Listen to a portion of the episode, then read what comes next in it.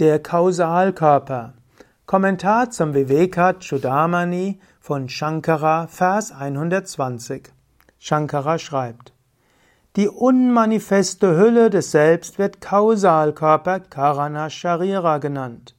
Er besteht aus der Kombination der drei Gunas. Er ist in dem Tiefschlaf erfahrbar, weil da die Tätigkeit aller zehn Sinne und des Verstandes ruht.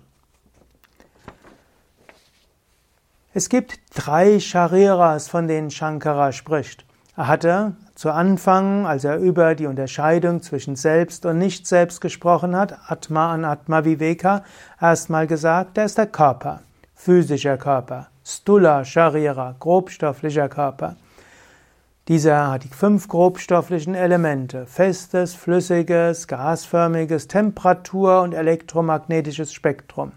Gut, es hat nicht vom elektromagnetischen Spektrum gesprochen, sondern von Akasha, was man eben so deuten kann.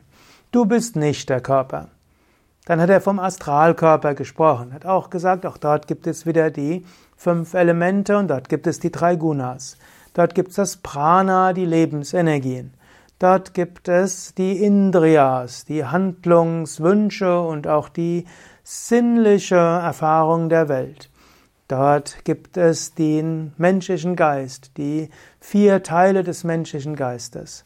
Das ist der Astralkörper. Der Astralkörper besonders erfahrbar durch die drei Gunas.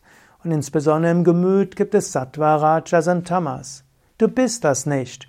Trotzdem mache dein Leben sattwiger und dann wirst du auch eher Brahman erfahren, das Selbst erfahren. Und jetzt geht es weiter er geht zum Kausalkörper. Und er sagt, Kausalkörper ist Karana Sharira. Sharira heißt Körper, Karana heißt Kausal. Karana Sharira, Kausalkörper. Und der Kausalkörper besteht aus den drei Gunas auch wieder. Obgleich der Kausalkörper sehr sattwig ist und deshalb in tiefer Meditation im Samprajnata Samadhi oder auch Savikalpa Samadhi genannt, Dort beruhst du im Kausalkörper.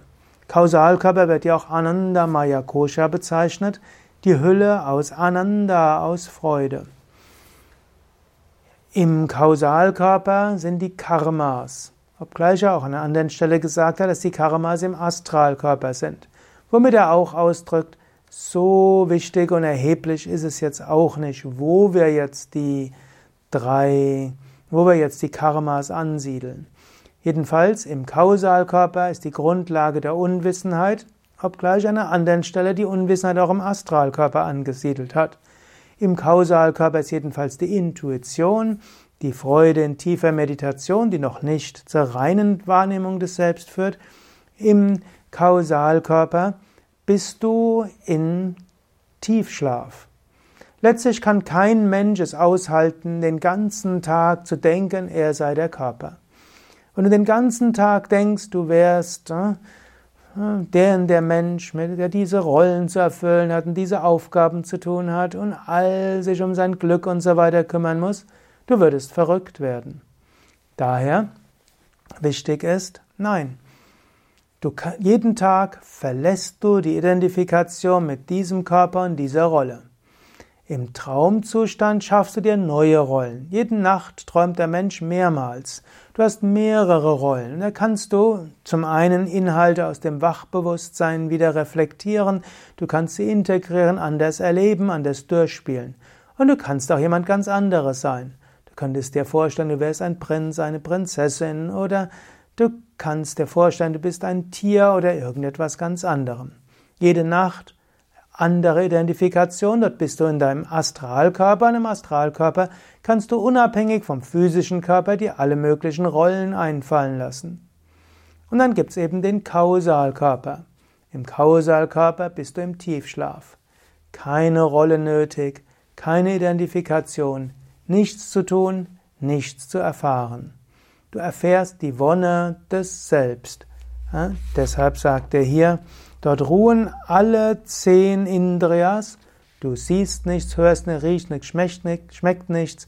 Du tust nichts, du kommunizierst nichts und so weiter. All das ruht. Auch der Verstand ruht, Buddhi. Du denkst nicht nach, du überlegst nicht, du entscheidest nichts. Du bist einfach nur da.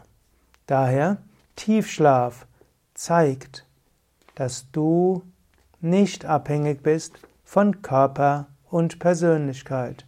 Du bist das unsterbliche Selbst, der Atman. Denke einen Moment nach über diese drei Zustände. Sei dir bewusst, was du jetzt im Wachzustand erlebst. Im Traum existiert das nicht. Und so wie das, was du im Traum erfährst, verschwindet in dem Moment, wo du aufwachst, ist das, was du im Wachbewusstsein erfährst, verschwunden in dem Moment, wo du träumst. Und Traum und Wachbewusstsein verschwinden beide im Tiefschlaf. Du bist das Selbst, das gleich bleibt im Wach, Traum und Tiefschlaf und deshalb unabhängig von physischer Welt und physischer Körper, unabhängig von der Persönlichkeit.